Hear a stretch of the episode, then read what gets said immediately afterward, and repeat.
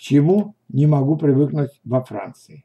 Моя бывшая соседка уже давно живет во Франции.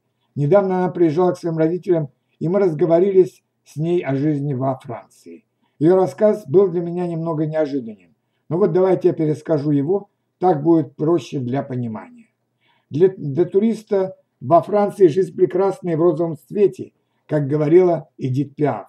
Но недавно мы сидели в России в кафе с подругой, которая, к слову, сейчас тоже живет во Франции, сравнивали жизнь там и тут. И пришли к единому выводу. Ни я после почти 13 лет пребывания здесь, ни она после 18 лет никак не можем смириться с размерами объектов во Франции.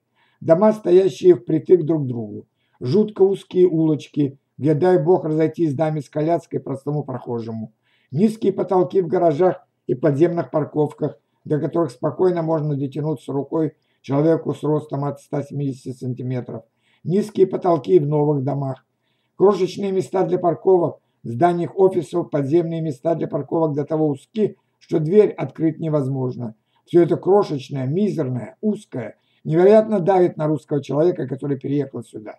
Сейчас мы обе находимся в России вдыхаем этот воздух широких русских просторов и заряжаемся энергией.